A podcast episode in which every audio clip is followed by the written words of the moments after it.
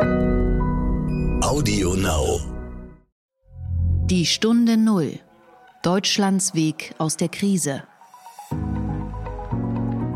Ich kann dir sagen, ich habe ganz andere Situationen erlebt, wo, wo es wirklich auch um, um die Existenz des Unternehmens ging, vor allem in den ersten fünf Jahren. Ich sehe durchaus das Risiko, ne, dass beispielsweise jetzt mit dem Bundesliga-Start, dass das jetzt nicht heißt, dass die neun verbleibenden Spieltage eben zu Ende gespielt werden. Wir halten aber an dem, an dem Claim Hype the Game äh, fest.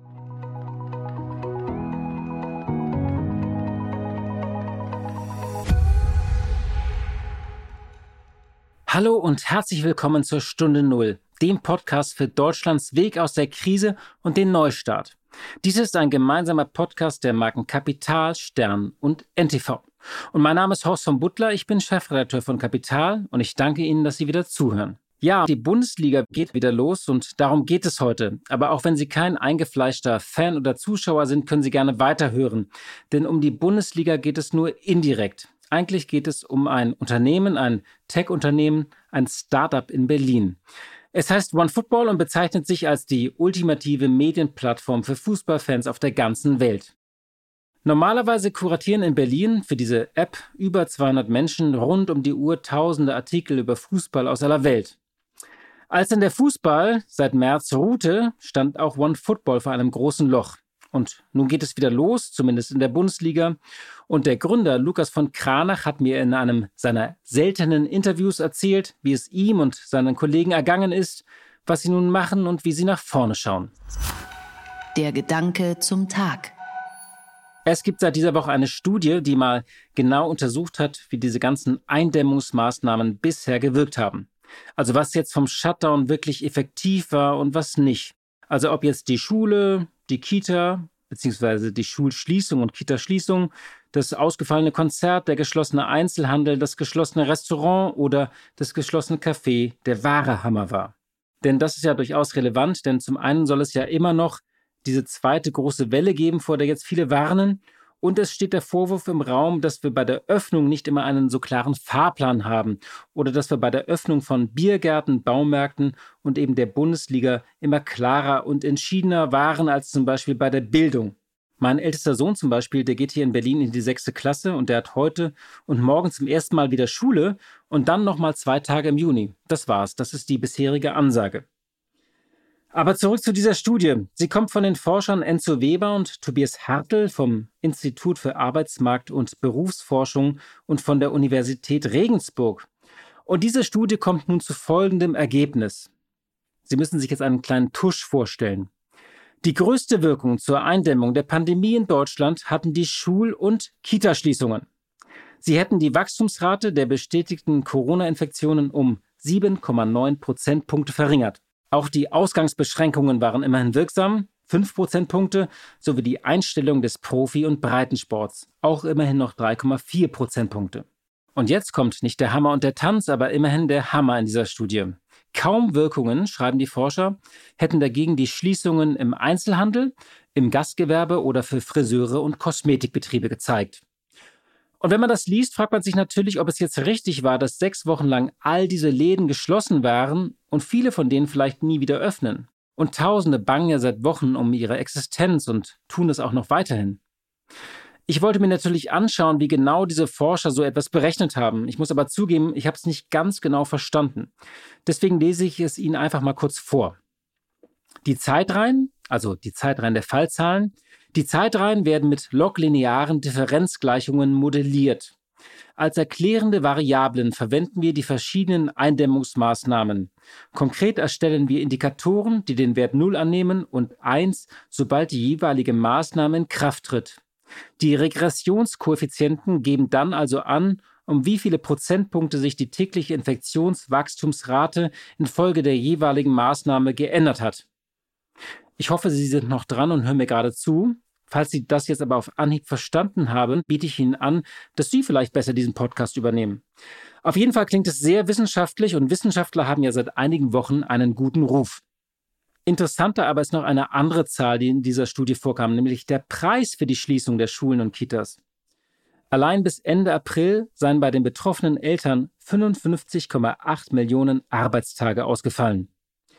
Also können wir froh sein, dass diese Millionen von Arbeitstagen und der Unterricht zu Hause immerhin etwas gebracht hat.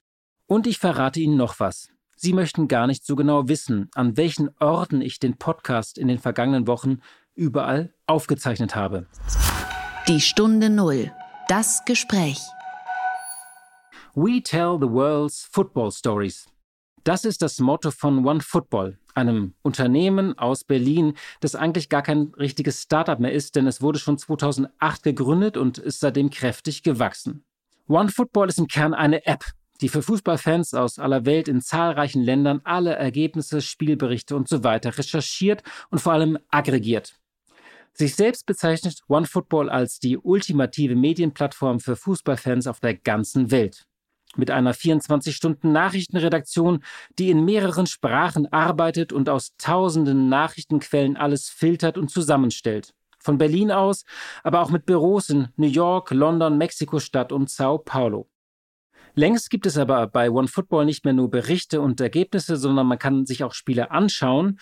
Und dazu hat OneFootball unter anderem eine Kooperation mit dem Bezahlsender Sky geschlossen. Pay-per-View heißt das Ganze. Der Gründer heißt Lukas von Kranach und mit dem habe ich heute gesprochen. Und der COO ist übrigens Franz Koch, der ehemalige Chef der Sportmarke Puma. OneFootball hat namhafte Investoren, darunter Union Square Ventures, Lakestar, Earlybird, Adidas und Daniel Hopp, den Sohn des SAP-Gründers Dietmar Hopp. Lukas von Kranach nannte OneFootball einmal ein Facebook für Fußball plus Daten und Statistiken. Und auch wenn er sich, wie er mir gleich im Gespräch nochmal versichern wird, natürlich nicht in einem Atemzug mit Facebook nennen würde, hat er doch eine Plattform aufgebaut. Er wollte 2009 etwas starten, was nicht nur einfach über Fußball berichtet, sondern ein großer Aggregator ist, eben eine Plattform und nicht nur für Deutschland und die Bundesliga, sondern für die ganze Welt. Und in jedem Jahr 2009 gehörte OneFootball weltweit zu den ersten 1000 Apps auf iOS, also dem Betriebssystem von Apple.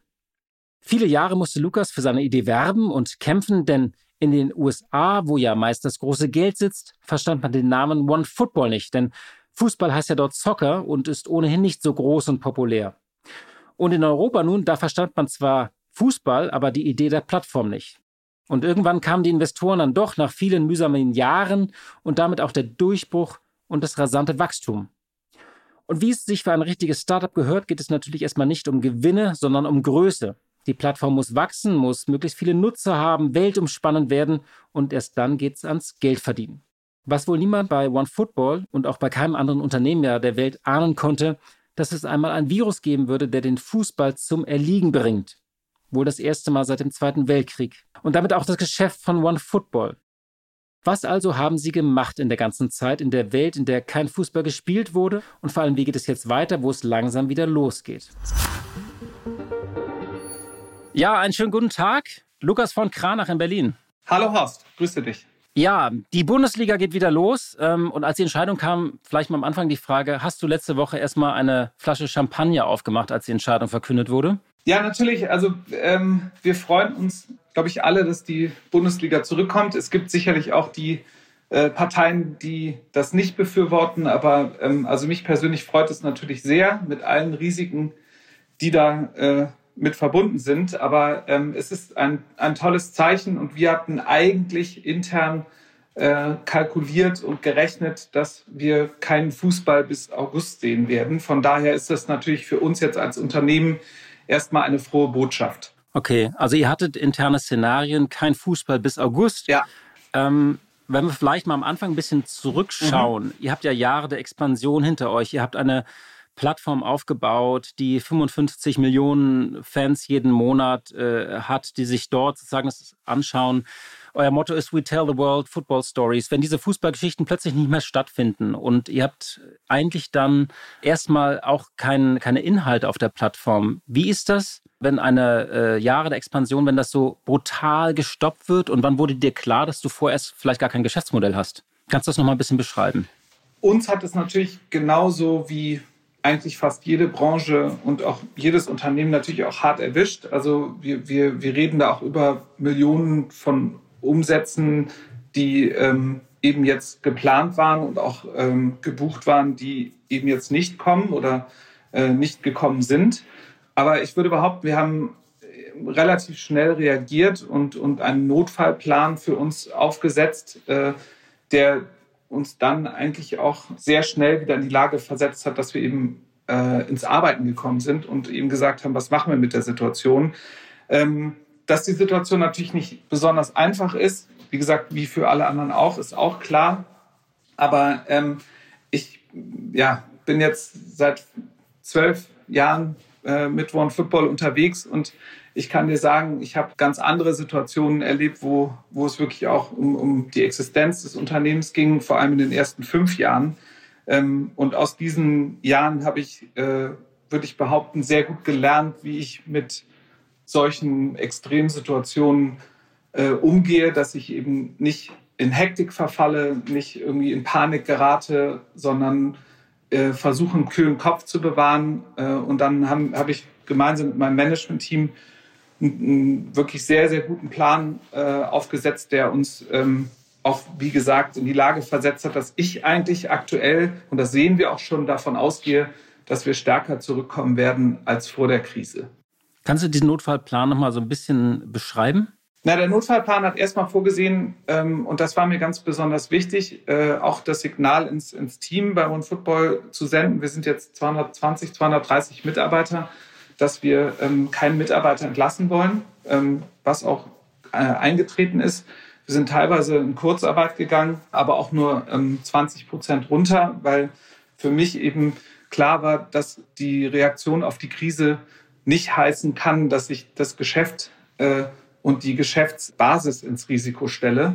Das heißt also, wir haben äh, ähm, über Kosteneinsparungen natürlich geredet und sind auch in der Lage gewesen, eben auch unsere Umsatzeinbrüche eben zu überkompensieren durch, durch, durch Kosteneinsparungen. Und damit war eben auch, wie gesagt, relativ schnell nach, äh, das war dann in Woche drei oder Woche zwei März, äh, konnten wir das auch ans Team äh, verkünden. Und, und damit war erstmal jedem Kollegen bei One Football auch die Angst genommen, was passiert jetzt mit meinem Job. Ja, und, und dann waren wir eigentlich Ende März schon wirklich voll im, im, im Modus, ja, was, was machen wir jetzt mit der Situation? Und das lässt sich natürlich auch einfacher arbeiten, wenn man Jobsicherheit ausspricht und nicht irgendwie die Angst bei jedem Kollegen mitschwingt, ne, habe ich meinen Job noch in Pausen. Mhm.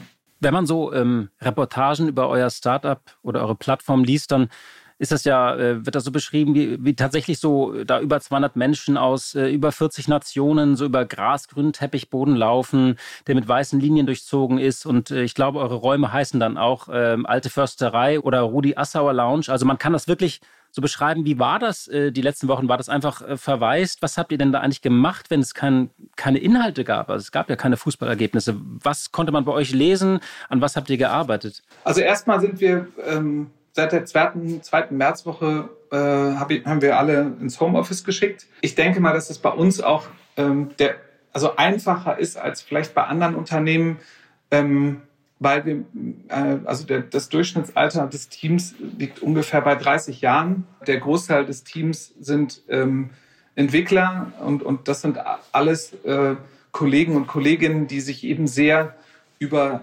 die Homeoffice-Umstände freuen. Also das ist auch ein Thema, was bei uns auch irgendwie äh, ganz oben steht. Von daher war das Arbeiten jetzt erstmal gar nicht so problematisch. Ja, also ähm, sozusagen die Leute dazu zu erziehen, remote zu arbeiten, über Konferenzen zu gehen.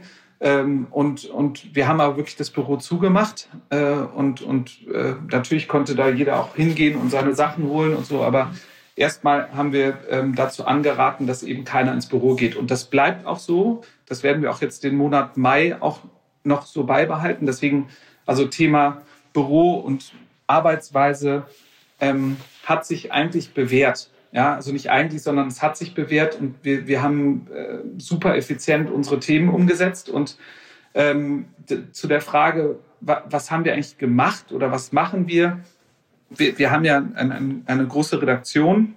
Äh, die Redaktion zielt maßgeblich darauf ab, Inhalte zu aggregieren und zu kuratieren. Das heißt eben zu schauen, was im Markt an Fußballinhalten eben verfügbar ist und diese dann eben unseren Nutzern zur Verfügung zu stellen. Das machen wir in zwölf Sprachen. Und da sind äh, also ist unser Content-Team wirklich sehr, sehr kreativ geworden. Ähm, wir haben ähm, äh, tolle Partnerschaften aufgesetzt mit zum Beispiel Duckout. Das ist ähm, ein Unternehmen, wo die Top-Clubs äh, Gesellschafter sind, wie Bayern München, Manchester United, Manchester City, äh, Barcelona etc., ähm, die eben, äh, was sich äh, Evergreen-Tore zeigen oder tolle Szenen von Messi. Ja? Und diese Videos haben wir über OneFootball distribuiert. Äh, wir hatten im Monat April unseren besten Monat, was Video-Views, also äh, sozusagen Videoabrufe anbetrifft, weil diese Inhalte halt einfach super wertvoll und schön sind für die Nutzer. Wir haben sehr viel E-Sports gezeigt, äh, also E-Football, FIFA-Events wie von der, vom DFB, Nationalmannschaftsspiele, ähm, dann Spiele von Bundesligisten, wo eben dann auch tatsächlich die, die Akteure, also die Bundesligaspieler selber eben gegen FIFA Spiele angetreten sind. Äh, das hat sich wirklich auch als, als extrem positiv gezeigt und wir konnten damit sicherstellen, dass unsere Nutzung nicht äh, runtergeht und konnten eigentlich irgendwie das Niveau ähm, den Umständen entsprechend ähm, relativ gut halten. Natürlich muss man auch sagen, die Fußballspiele selber, also mit Vorspiel, äh, Während- und Nachspielberichterstattung, fallen natürlich weg. Ähm, das haben wir auch in den Zahlen äh, gesehen und gemerkt. Aber ähm, jetzt äh, wird es ja, ähm, den, also es zeigt sich ja auch, dass jetzt die Bundesliga nächstes Wochenende zurückkommt.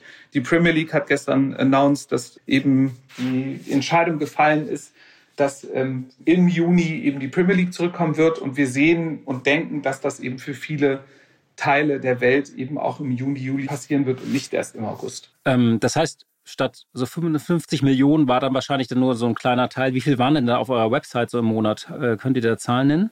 Naja, also äh, man muss sagen, also die, die Social-Media-Zahlen sind, sind eigentlich hochgegangen, äh, weil das hat sich ja auch gezeigt, dass eben Social Media ähm, als Kanal natürlich sich einer höheren Nutzung erfreut. Ähm, das heißt also, da sind die Zahlen hochgegangen. Was jetzt die Webseite und die App anbetrifft, haben wir eigentlich nur äh, Traffic-Einbußen so im, im, niedrigen zweistelligen Prozentbereich. Und, und wie gesagt, wir gehen auch davon aus, äh, und das sehen wir auch an der Nutzungsintensität, dass diese Nutzer jetzt ja nicht weg sind. Ja, die sind halt gerade eben nicht so aktiv, wie sie eben im Fußballbetrieb sind. Und wir gehen auch davon aus, dass jetzt mit der Tatsache, dass der Fußball zurückkommt, dass sich das sehr schnell erholen wird und wir dann auch wieder auf unser Nutzungs- und Nutzerniveau zurückkommen, wo wir eben auch vor Corona gewesen sind. Mhm. Das heißt, ihr seid optimistisch, weil die Frage ist ja tatsächlich, Bundesliga geht los, Premier League hattest du genannt, ähm, andere überlegen, glaube ich, noch Frankreich überlegt, äh, Spanien und Italien ist völlig... Frankreich ist, äh, Frankreich ist zu Ende. Okay, die, ach stimmt, die haben abgeblasen. Frankreich hat die Saison abgesagt und äh, Paris Saint-Germain zum Meister erklärt, genau. Ihr seid ja aber weltweit. Ihr habt ja auch zum Beispiel auch ein Büro in Sao Paulo. Also Brasilien wird, glaube ich, genau. noch ein bisschen brauchen, bis dort der Fußball weitergeht. Also meine Frage ist ja. ein bisschen das Thema Fußball global. Wie ist da euer Horizont oder habt ihr denn auch einen Plan B, wenn ihr sagt, naja, es kann auch immer wieder so erneute Shutdowns geben oder erneute Abbrüche der Ligen oder setzt ihr im Moment voll darauf, dass die Ligen Stück für Stück weltweit wieder aufmachen? Naja, also ähm, ich sehe durchaus das Risiko, ne, dass beispielsweise jetzt mit dem Bundesliga-Start, dass das jetzt nicht heißt, dass die neun verbleibenden Spieltage eben zu Ende gespielt werden, wenn eben jetzt äh, neben Dynamo Dresden, die gerade in Quarantäne gegangen sind für zwei Wochen und eben am nächsten Wochenende eben nicht den Spielbetrieb antreten können, dass durchaus das Risiko besteht, dass das noch ein oder zwei andere Clubs der 36 Profi-Clubs treffen wird. Und das kann dann natürlich dazu führen, dass man dann überlegt, eben die Saison nicht zu Ende zu spielen. Also das Risiko ist durchaus da. Ähm, deswegen halten wir auch unserem, an unserem Plan fest. Den haben wir nicht adjustiert, äh, was die Finanzkennzahlen und unsere Betriebskennzahlen anbetrifft. eben, dass Fußball am 1. August wieder losgeht. Alles, was jetzt dazu kommt, ja, ist, ist für uns positiv. Und ich gehe auch davon aus, dass sich der Umstand dieser, der Geisterspiele und, und damit wird es ja überall losgehen, dass sich das auch in den nächsten Monaten nicht ändern wird. Also dass perspektivisch ähm, das auch bis Ende des Jahres durchaus in allen Ligen äh, weiter Bestand haben wird. Und für uns, wenn man das so sagen darf, ist natürlich ein Geisterspiel auf der einen Seite emotional schwierig, ja, weil Spiel ohne Fans, ich meine, wir haben das bei Köln gegen Gladbach gesehen, ähm, das war schon also in Anführungsstrichen Trauerspiel, weil natürlich die Emotionen der Fans natürlich ein wesentlicher Beitrag sind zu einem Spielerlebnis. Und dir muss es besonders wehgetan haben, weil du bist ja Köln-Fan, nicht? Ja, äh, darüber wollte ich jetzt nicht reden, weil wir haben das Spiel natürlich dann auch noch verloren. Äh, das war natürlich doppelt beschissen, wenn man das so sagen darf, auf gut Deutsch.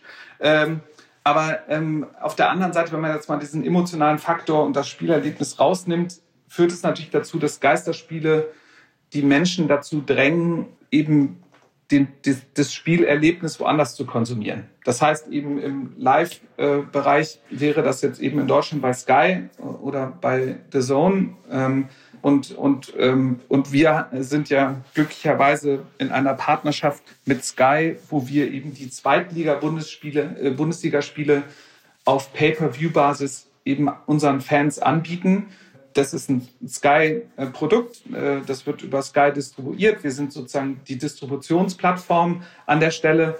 Und wenn natürlich diese äh, ganzen Zweitliga-Club-Fans dann eben nicht ins Stadion gehen können, gehen wir davon aus, und das sehen wir jetzt auch schon an den ersten Zahlen äh, der Käufe, die eben für diese Spiele getätigt werden, dass wir da mit einem erheblichen ähm, ja, Kundenwachstum rechnen. Ja, Ihr wollt ja so eine Art Pay-per-View machen, sollte ich vielleicht für die Hörerinnen und Hörer nochmal sagen, also dass man sich dann einzelne Spiele ähm, äh, kaufen kann. Das war sozusagen der Kern äh, der Vereinbarung oder Kooperation, die mit äh, Sky Ende letzten Jahres verkündet wurde.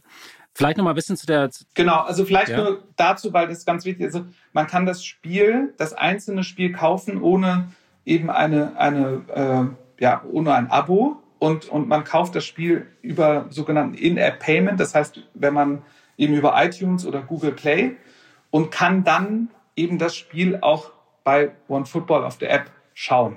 Ja, und das eben in Verbindung mit Sky. Wie gesagt, das ist ein Sky-Signal. Wir sind an dieser Stelle Distributionspartner, aber es ist ein sehr einfach zu nutzendes und abrufbares Produkt. Um so noch mal ein bisschen nach vorne zu schauen, du hast es eben so am, am Rande erwähnt, also Geisterspiele, was heißt das eigentlich? Auf der einen Seite ja, dann nimmt für euch die Relevanz zu, weil die Leute werden es weiter schauen. Auf der anderen Seite, ihr wolltet ja auch so eine Marke werden, die vor allem bei der jungen Generation das Thema ähm, vorantreibt. Also euer, ihr hattet We are here to hype the game, habt ihr mal äh, euch vorgenommen oder Football is more than 90 minutes, it's a world that doesn't stop. Habt ihr die Befürchtung, dass dieser Markenaufbau vielleicht äh, ganz anders oder von einer ganz anderen Folie stattfinden muss, habt ihr darüber schon nachgedacht oder sagt ihr nein, ähm, der Markenaufbau soll genauso stattfinden, wie wir das vor einem halben Jahr äh, uns vorgenommen haben? Das ist ein sehr guter Punkt. Also wir, wir haben uns natürlich darüber Gedanken gemacht und mein äh, lieber Kollege Franz Koch, seines Zeichens äh, COO bei OneFootball, ähm, ehemaliger globaler CEO von Puma, der natürlich ein Markenmensch durch und durch ist, der das Thema verantwortet. Ähm, wir haben da viele Diskussionen zu geführt. Äh, wir, wir, wir halten aber an dem, an dem Claim Hype the Game äh, fest äh, und auch eben an, an der Tatsache, dass wir eben als junge Marke eben hier auch auftreten wollen und, und da auch dieses gesamte Spektrum, wir haben da jetzt zwei Jahre dran gearbeitet, ähm, auch abbilden wollen in einem Relaunch von, von Mon Football. Und da ist auch eben genau der Plan, das auch in den nächsten ähm, äh, Wochen und Monaten eben umzusetzen. Also das wird alles in Q3 stattfinden. Wird sich denn der Fußball ähm, vielleicht auch noch ein bisschen ändern? Du hast eben Dazun genannt. Also ist ja so, dass in den letzten, letzten Jahren immer mehr Geld bei der Vermarktung der Rechte da reingeflossen ist und auch ganz viele neue Player aufgetaucht mhm. sind. Dazun ist zum Beispiel, aber auch Amazon hat mitgemischt, die Telekom hat mitgeboten und ähm, sozusagen diese berühmte Streaming Wars, die man aus dem Fernsehen kennt, mit Netflix und so gab es halt, ist halt die Frage, wie weit erfasst es den Sport? Ist deine Erwartung, dass der Markt sich da auch ein bisschen abkühlt oder ähm, wird das da auch äh, weitergehen? Weil ja es vielleicht erstmal viel Geld auch aus dem System rausfließt. Mhm. Ne? Also ich gehe in, in jedem Fall davon aus, dass ähnlich wie auch Uli Hoeneß ähm, ja auch die Diskussion schon losgetreten hat, ob die Transfersummen auf dem Niveau eben verbleiben, wie es vor Corona geblieben ist. Äh, das wird aus meiner Sicht eben nicht der Fall sein. Ähm, ich gehe auch davon aus, dass sich die Preise für rechte Akquisitionen, die, die müssen sich verändern, weil man sieht an vielen Partnern, ähm, die in dem Markt aktiv sind, dass die Preise überhitzt sind und dass es sehr, sehr schwierig ist, wirklich nachhaltig äh, damit Geld zu verdienen, ja, als reiner Sport- bzw. Fußball-Streaming-Anbieter. Und, und wir gehen davon aus, dass, dass sich da schon irgendwas verändert. Und, und Konsolidierung würde ich jetzt gar nicht sagen. Ne? Also das, die, diese Themen, die dann irgendwie so große Krisen, die passieren, die werden auch ganz schnell vergessen und dann ist man auch schnell auf dem alten Niveau.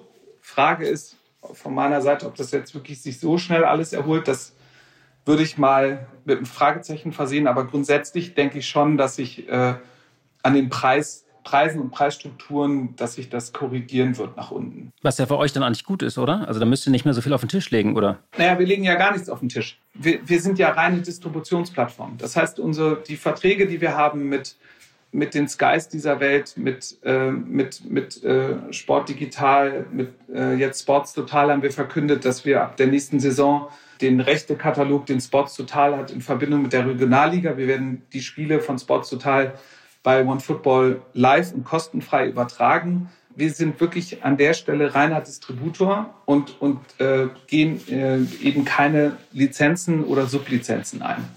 Das sind wirklich äh, Partnerschaften, wo wir eben ja, die Rechte der Rechteinhaber eben distribuieren. Ihr wolltet ja ein bisschen auch die Art verändern, wie man Fußball konsumiert. Also ähm, früher hat man das ja im Fernsehen geschaut, dann kamen, wie gesagt, die verschiedenen Streaming-Anbieter. Das ging los mit Premiere und Sky und ihr macht das alles über eine App.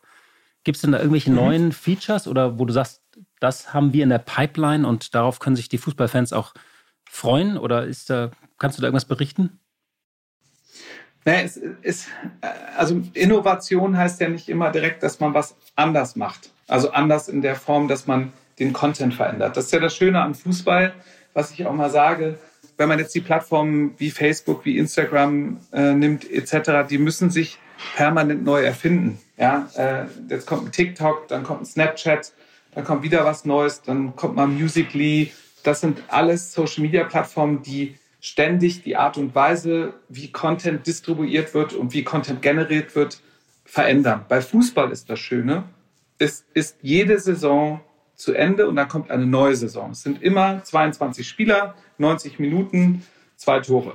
So, das heißt, ich muss das, den, den Content selber nicht verändern. Es geht halt darum, und das ist das, was ich mir eben auf die Fahne geschrieben habe, als ich damals One Football gegründet habe, eben das beste Fußballerlebnis für einen Fan zu realisieren in einem digitalen Umfeld. Und was heißt das beste, äh, das beste Produkt? Am Ende ist es die, die, also das ist wie komplett ist dein Produkt? Ja, also ein Nutzer kann bei uns, ähm, was ich jetzt, ich als Köln-Fan, sagen wir mal, Köln würde die Saison in der zweiten Liga spielen, das tun sie dieses Jahr nicht, ja, dann könnte ich erstmal die Live-Spiele mit Sky bei One Football schauen, dann könnte ich eben die Blog-Inhalte von den Kölner einschlägigen Blogs lesen, ich könnte die Nachrichten lesen, ich kann mir Daten und Statistiken abrufen, ich habe Vorberichterstattung, Nachberichterstattung, also im Grunde genommen ähm, gibt es für mich keinen Grund, woanders hinzugehen. So, und das ist, das ist im Grunde genommen die Innovation, eben auch für einen Fan und vor allem für einen jungen Fan eigentlich ein Produkterlebnis zu schaffen, was ganzheitlich ist. Und, und das ist unser Anspruch. Aber wir würden jetzt nicht hingehen und irgendwie Kameratechnik neu erfinden und, und was ich Blickwinkel und das ist das, das äh, obliegt auch mehr eben den Rechteinhabern und Haltern und weniger uns selbst. Mhm. Du hast ja gesagt, ihr habt bis August Sicherheit sozusagen und daraus höre ich mal raus, eure Finanzierung ist also auch gesichert äh, über das Jahr und nächstes Jahr, weil ihr macht ja noch keine Gewinne, wie das bei Startups üblich ist. Stimmt das? Also eure genau, also wir brauchen äh, keine Finanzierung aktuell. Das heißt eben, das ist genau das, was ich Ihnen sage. Das ist auch der Grund, warum wir eben keine ähm, Mitarbeiter und Kollegen und Kolleginnen entlassen mussten. Und, und wir, wir stehen wirklich sehr gut da äh, wie du richtigerweise sagst, ja, wir machen Verluste und das ist auch immer wieder das Thema, was es äh, eben kontrovers zu diskutieren gibt, ne? ähm, weil alle vergessen, äh, wie ein Plattformgeschäft üblicherweise äh, funktioniert. Ja? Schau dir die Plattformen Twitter, Facebook, Instagram und wie sie alle heißen an. Diese ganzen Plattformen haben über Jahre und auch teils Jahrzehnte sogar gar keinen Umsatz gemacht. Ja? Sondern es geht in erster Linie erstmal darum, zu unter Beweis zu stellen, dass das Produkt, was du entwickelst, einen, einen Markt hat. Und ein Markt heißt, wie kommen da viele Nutzer drauf und nutzen das Produkt. So, wenn man das unter Beweis gestellt hat und man in einem Segment ist, äh, wie jetzt zum Beispiel Fußball. Da reden wir von einem Gesamtmarktvolumen mit allen, äh, was sich Umsatzströmen, die da verfügbar sind, von 50 bis 100 Milliarden. Und man den Kunden, die Kundenhoheit hat, dann muss ich nicht die Frage stellen, ob ich da irgendwann mal äh, viel Geld mit verdienen kann. So, und, und das ist das, was wir eben sehen, warum wir auch wirklich mit unseren tollen Investoren jetzt über Jahre das Thema weitergetrieben haben, weil wir sehen, wir können wachsen. Wachsen heißt nutzerseitig, nutzungsseitig und wir gehen in weitere Märkte rein. Wir haben Brasilien vor dreieinhalb Jahren sind wir es angegangen. Jetzt sind wir die führende äh, äh, Fußballplattform für die junge Zielgruppe in Brasilien. Ähm, und das quasi aus dem Stand raus mit überschaubarem Marketing-Investment, eben nur aufgrund der Produktqualität. Und das ist eben genau unser Ansinnen. Und und dadurch ist, also sind wir einmal finanziell stehen wir gut da und B haben wir auch wirklich äh, die Stärkung unserer Investoren jetzt auch über die nächsten Monate und Jahre auch äh, äh, ganz klar hinter uns. Vielleicht mal eine letzte Frage noch so ein bisschen äh, über OneFootball hinaus. Du bist Unternehmer, du kennst die Startup-Szene. Es wurde ja einiges getan jetzt für die Startup-Szene. Mhm. Findest du das gut? Reicht das aus oder hättest du dir da mehr oder was anderes gewünscht? Naja, also, also erstmal ist es ein super Signal, äh, dass eben auch diese Industrie mit, mit Förderprogrammen und Unterstützung auch berücksichtigt wird. Ich glaube, das ist auch ein Novum. Äh, das hätte man vor fünf Jahren so nicht gesehen. Aber wir reden hier eben auch wirklich über Zehntausende von Arbeitsplätzen. Das heißt, es ist schon ein, ein, ein relevanter Industriezweig. Jetzt eine Aussage darüber zu treffen, ob die Programme, die das BMF ähm, jetzt mit der KfW aufgesetzt hat, das wirklich zu beurteilen, das, das, äh, das möchte ich ehrlich gesagt an dieser Stelle noch nicht, weil dafür ist einfach noch zu unklar, was es genau heißt. Ja, also es gab ja jetzt, war das gestern, äh, äh, glaube ich, ein ne, ne, neues äh, Update zu dem Programm, aber es ist noch nicht so hundertprozentig klar, was das bedeutet. Aber im Grunde kann ich auf jeden Fall sagen, ich befürworte, dass eben das BMF auch den, den, den, die Startups als Industrie an dieser Stelle anerkennt und da auch eben entsprechende Programme auf den Weg bringt. Okay. Ja, ähm, du nennst dich in einem Atemzug mit äh, Facebook und Twitter. Das ist auch ein schönes Selbstbewusstsein und auch ein schönes Signal sozusagen, was aus Berlin in diesen Zeiten äh, ausgeht, dass du an den Fußball glaubst. Vom Plattformgeschäft, vom, vom Geschäftsmodell her, lieber Horst. Ich habe nicht gesagt, dass ich im gleichen Atemzug genannt werden möchte. Ich sage nur, es gibt einige äh, äh, Themen, die, wo wir eben Übereinstimmung haben, was eben die, das Modell und, und die Denke anbetrifft. Aber ich würde jetzt mich nicht im gleichen Atemzug mit denen nennen wollen. Das wäre etwas überzogen. Ja, das war, äh, war, war, eine, war eine Spitze. Die, die pointierten, übertriebenen ja. Zusammenfassungen von, von ja. Journalisten. Ähm, ich wollte unser Gespräch ein bisschen raffen ja. sozusagen. Ähm, danke für deine Einblicke ähm, und dass du es gemacht hast. Gerne. Jetzt wirklich die absolute Schlussfrage. Wie geht es weiter mit Köln? Was sind denn da deine Erwartungen? Naja, also die Kölner sind ja dafür bekannt, dass wenn sie mal eine Siegesserie hinlegen, dass dann eben sofort über äh, Europa League und Champions League geredet wird. Das äh, würde ich jetzt mal mit einem Fragezeichen hinter, äh, äh versehen. Aber ich ich bin jetzt mal konservativ äh, realistisch, äh, dass der SFC Köln diese Saison nicht absteigt. Okay, das. Also vielleicht mal irgendwie, da, damit ist ja viel Luft nach oben, was sonst noch passieren kann. Sehr schön. Vielleicht äh, kann man dann sich auch mit dem HSV begegnen, wobei, wenn ich davon ausgehe, wird er wahrscheinlich äh, den Aufstieg nicht schaffen wieder äh, erneut, weil die werden dann, äh, die ja. werden dann immer, wenn sie gut sind, fangen sie dann an zu verlieren und das kriegen sie auch in schöner Regelmäßigkeit hin. Ge genau so ist es. Also vielleicht begegnen wir uns ja in der Relegation. Man weiß ja. es nicht. Wenn es dann weitergeht. Lukas, danke, dass du dir Zeit genommen hast. Alles Gute für genau. dich und dein Team in Berlin. Gerne, gerne. Und ähm, ja, mach's gut. Tschüss. Super. Danke, Horst. Tschüss. Blick in die Märkte. Jede Woche schalten und schauen wir nach Frankfurt zu meiner Kollegin Katja Dofel. Sie leitet dort das Börsenstudio von NTV. Hallo, liebe Katja. Hallo, lieber Horst. Herzlich willkommen an der Börse. Die wirtschaftliche Vollbremsung trifft ja nicht nur den Fußball hart, auch der Tourismus und das Reisegeschäft steht still und sie kämpfen sich und alle fragen, wie es weitergeht. Der Reiseveranstalter TUI hat Zahlen vorgelegt und die waren sehr gemischt und teilweise waren sie auch sehr brisant. Wie genau geht es denn TUI? Ja, genau wie Fluggesellschaften sind natürlich Reiseanbieter extrem getroffen von dieser wirtschaftlichen Vollbremsung, erliegen der Reisetätigkeit von jetzt auf gleich. Für die TUI heißt das zum Beispiel Sie hat alleine in der ersten Aprilhälfte, was ja auch eine wichtige Saison ist, Ostern, da sind viele Menschen schon auf Reisen unterwegs, 700 Millionen Euro verbrannt. Das heißt auch, das Geld wird relativ schnell knapp und das einzige Rezept dagegen sind Einsparungen. Und da will man ganz massiv ran. 30 Prozent der Verwaltungskosten sollen eingespart werden.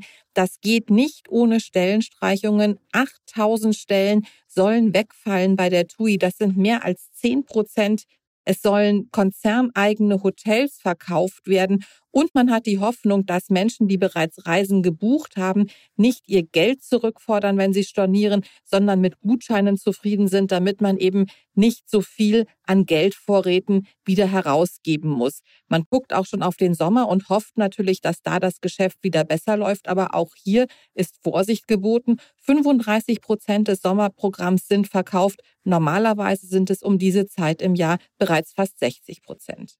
Auch der Flughafenbetreiber Fraport hat ja diese Woche Lebenszeichen gesendet. Was ist denn bei denen los? Ja, keine Flugbewegungen, keine Reisen, keine Pauschalreisen. Das bedeutet natürlich auch einen massiven Geschäftseinbruch für Flughafenbetreiber. Genau genommen für die Fraport, deren größter Flughafen in Frankfurt ziemlich ruhig geworden ist in den vergangenen Wochen. Das hat dazu geführt, dass die Fraport, um den Investoren und äh, auch der Öffentlichkeit zu zeigen, wie schlecht es um das Geschäft steht, wöchentlich ausweist, wie viele Passagiere überhaupt noch da sind. Und das ist eine ziemlich kleine Zahl. Alleine im April der Rückgang bei den Passagierzahlen um 97 Prozent, Flugbewegungen minus 85 Prozent. Und das, was eigentlich noch ganz gut läuft, das Frachtgeschäft, kann auch nicht komplett aufrechterhalten werden, weil man immer die Möglichkeit genutzt hat, auch Passagierflugzeugen noch etwas Fracht beizupacken. Die fliegen jetzt nicht mehr, also auch da ein Minus von 21 Prozent. Und zum Schluss habe ich noch eine Frage. Jetzt hat ja die Öffnung begonnen, also die Lockerung oder der Tanz, wie viele sagen. Und die Märkte sind eigentlich einigermaßen verhalten, obwohl es doch jetzt wieder losgeht und sich alles öffnet. Warum ist das denn so? Gibt es dafür eine Erklärung? An der Börse folgte ja auf den großen Schrecken und den massiven Crash im März erstmal die Hoffnung auf eine Erholung, auf eine schnelle Erholung. Soweit, so gut. Jetzt kommen wir der Sache näher und es gibt zwei Faktoren. Es gibt die ersten Quittungen dafür, dass die wirtschaftliche Vollbremsung teuer wird. Die Ergebnisse zum ersten Quartal, die Unternehmen vorliegen, die zeigen, es sind viele Gewinnwarnungen veröffentlicht worden. Manches Unternehmen kann überhaupt keine neue Prognose geben, weil man viel zu unsicher ist, wie die Geschäfte im Laufe dieses Jahres weiterlaufen. Dazu kommen Notenbankchefs wie der amerikanische Notenbankchef Jerome Powell, die große Sorge äußern und die Unsicherheit sehen, die diese Krise mit sich bringt.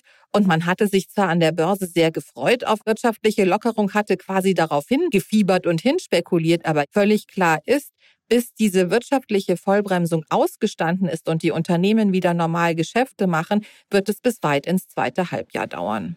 Ja, Katja, ich danke dir sehr für diese Einschätzung und wünsche dir noch eine schöne Woche und vor allem ein schönes Wochenende.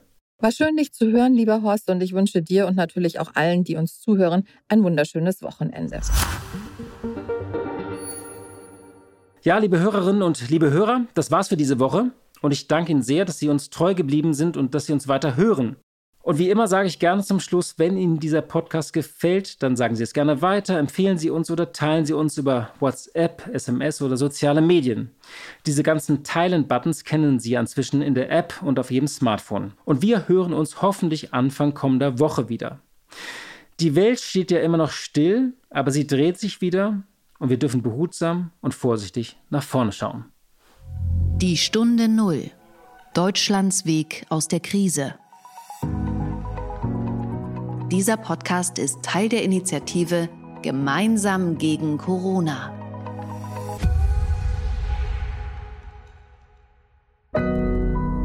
Audio Now.